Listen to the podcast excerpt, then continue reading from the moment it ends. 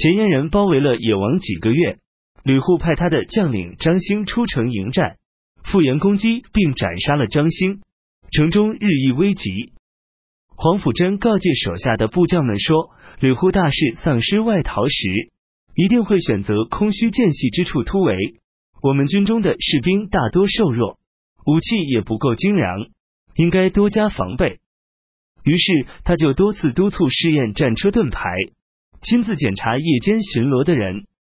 吕护粮食断绝，果然趁夜带领他的全部粗锐士兵向黄甫贞部队坚守的地方进发。实施突围，但没能突破。太宰慕容恪率兵攻打他，吕护的兵众死伤殆尽。吕护本人丢下妻儿逃奔到荥阳。慕容恪安抚投降的百姓，把积蓄的粮食供应给他们，将官吏和将帅迁徙到邺城，其余的人则随他们到自己愿意去的地方去。任命吕护的参军广平人梁琛为中书著作郎。九月戊申十四日，东晋立妃王氏为皇后。王皇后是王的女儿。穆帝和皇后称为穆皇后，居住在永安宫。前梁右司马张庸憎恨宋城独专朝政，起兵攻打宋城，把他杀了，他的家族也一并灭掉。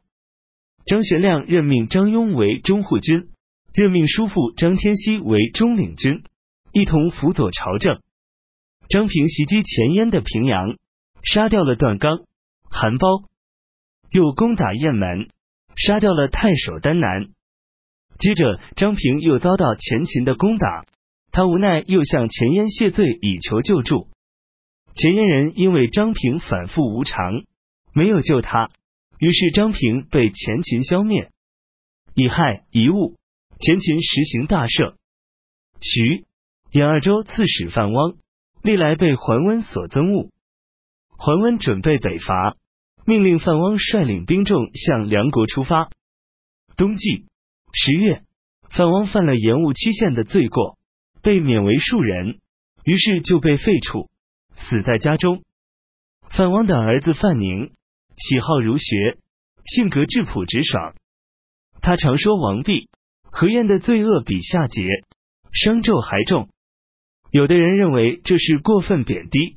范宁说：“王和蔑视抛弃经典文献，使仁义沉沦，荒诞空虚的言辞论说，贻害后代，导致士大大夫幡然改变正确的道路，以至于礼崩乐坏，中原覆没，其遗风于俗，直到今天还在危害世人。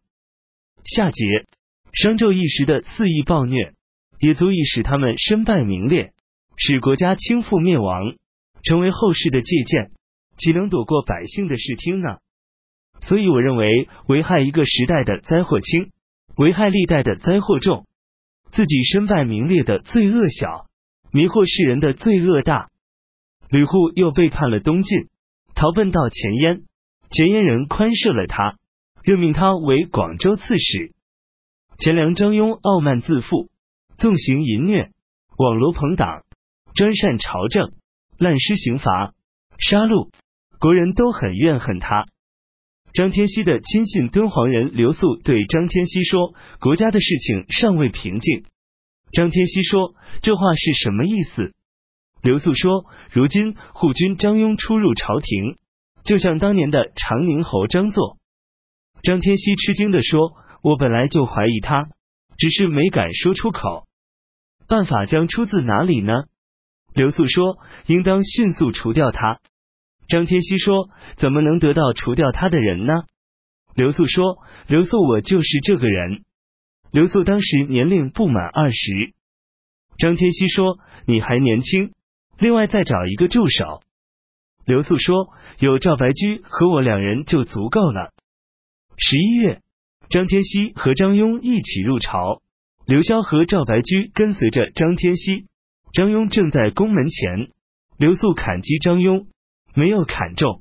赵白驹接着再砍，又没砍中。他们二人和张天锡一起进到宫中，张庸得以逃跑，率领披甲士兵三百多人攻打宫门。张天锡登上屋顶，大声喊道：“张庸凶恶叛逆，毫无道义，已经杀掉了宋城，又想颠覆我们一家。你们众将士世代都是梁朝的臣属，怎么忍心把武器对准我呢？如今我要擒获的只有张庸而已，其他人一概不追究。于是张庸的士兵全都奔散逃走，张庸自刎而死。张天锡把张庸的家族同党全部消灭。张学亮任命张天锡为使持节、冠军大将军、都督中外诸军事，辅佐朝政。十二月开始改变了建兴四十九年的纪年，尊奉使用东晋的年号升平。东晋朝廷下诏，任命张学亮为大都督，都陇右诸军事、凉州刺史、护羌校尉、西平公。前燕实行大赦。前秦王苻坚命令州郡地方官吏分别荐举校替、廉职、文学、政事等科目的人才。并且对他们荐举上来的人加以考察，荐举得当者给予奖赏，荐举失当者给予责罚。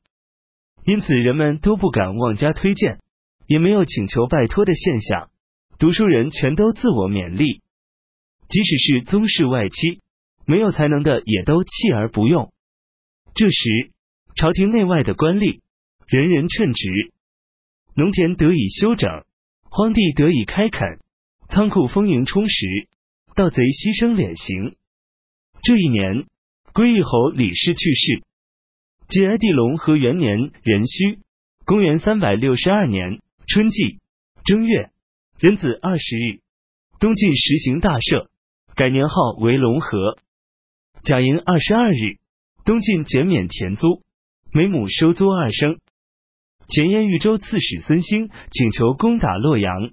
他说：“东晋将领臣只有一千多疲惫体弱的兵卒，独守孤城，不堪一击。”前燕人听了他的话，派宁南将军吕护驻军河阴。二月，辛未初十，东晋任命吴国内史禹锡为北中郎将，徐兖二州刺史，镇守下邳；任命龙骧将军元贞为西中郎将，监狱司令。祭四州诸军事、禹州腊史、镇守汝南，全都持有符节。禹锡是禹兵的儿子。丙子十五日，东晋授予皇帝的母亲周贵人为皇太妃，礼仪服饰仿照太后的规格。前燕吕护攻打洛阳。三月，已有遗物，东晋河南太守戴师逃奔到宛城，闻告急。五月。丁巳二十七日，桓温派羽西及晋陵太守邓霞率领水军三千人帮助陈守卫洛阳。邓霞是邓岳的儿子。桓温上书请求迁都洛阳，把自从永嘉之乱以来迁徒流落到长江以南的人全部北迁，以充实河南地区的力量。朝廷害怕桓温，不敢持异议。然而北方地区萧条冷落。人们内心里都感到怀疑恐惧，虽然全都知道桓温的请求不可行，但没有人敢于率先进谏。散骑常侍兼著作郎孙绰上书说，过去晋元帝即位，不仅仅是顺应天意，符合人愿，实际上是依靠万里长江而得以划地防守。自从丧乱以来到如今，已经六十多年，黄河、洛水一带已变为废墟。中原地区一片萧条，世人百姓迁徙流落到长江以南，已经有好几代了。活着的人已经有了大儿大孙，死去的人更是坟墓成行。虽然对北方故土的思念一直牵动着他们的心情，但眼前的哀痛实际上更为深切。如果哪天迁都北返，中兴以来五位皇帝的陵墓也就又处在遥远的地狱了。泰山的安定，既然从道理上说难以保全，对安葬在江南的几位先帝深厚的思念之情，能不萦绕于圣主心间？如今桓温的这一举动，确实是想纵览天下，为国家的长远打算。然而百姓却感到震动恐骇，全都心怀畏惧。这难道不是因为返回故土的欢乐遥远，而走向死亡的忧虑紧迫吗？为什么呢？植根于长江以南，已经有数十年了。一时马上就要迁徙他们，紧迫的把他们驱赶到荒远之地，使他们拖家带口，远行万里，跋山涉水，远离祖坟，抛弃谋生之业，农田宅院无法变卖，舟船车程无处获得，舍弃安乐的家园，到凌乱的乡邦，必将是死于路途，葬身江河，很少会有能到达的。这是施行仁义的人所应该悲哀怜悯，国家所应该深深忧虑的。依臣下的办法，以为暂且应该派遣有威望名声、资历和实际才能的将帅，先到洛阳镇守，扫平梁国、许昌，统一黄河以南，运送粮食的水路开通后，垦荒种植的收获已经丰盈，豺狼野兽逃窜，中原实现小康。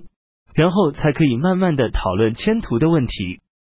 为什么要舍弃稳操胜券的长远之理，拿整个天下孤注一掷呢？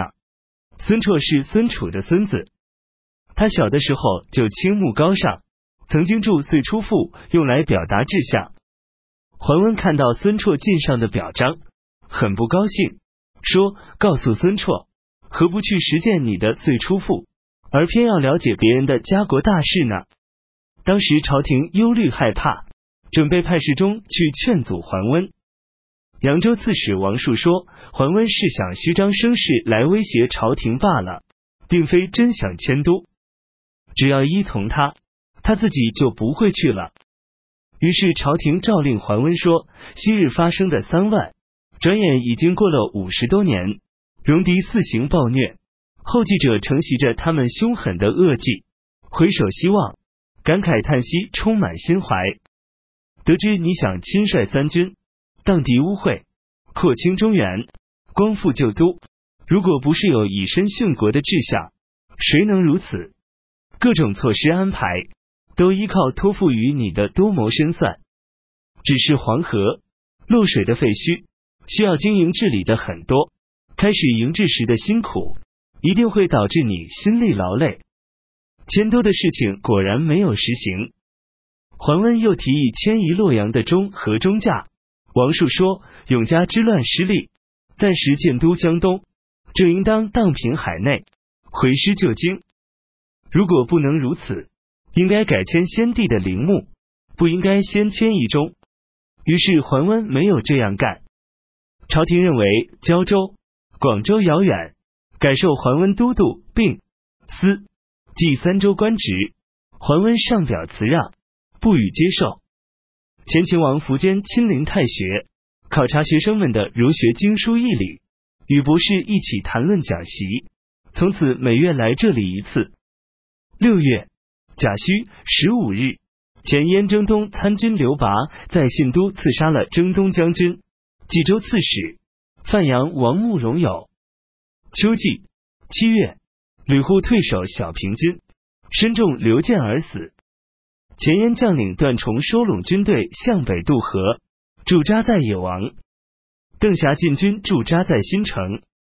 八月，西中郎将元贞进军驻扎在汝南，运来五万斛米送给洛阳。冬季十一月，大王拓跋十一使向前燕进贡女子，前燕人也把女子送给他做妻。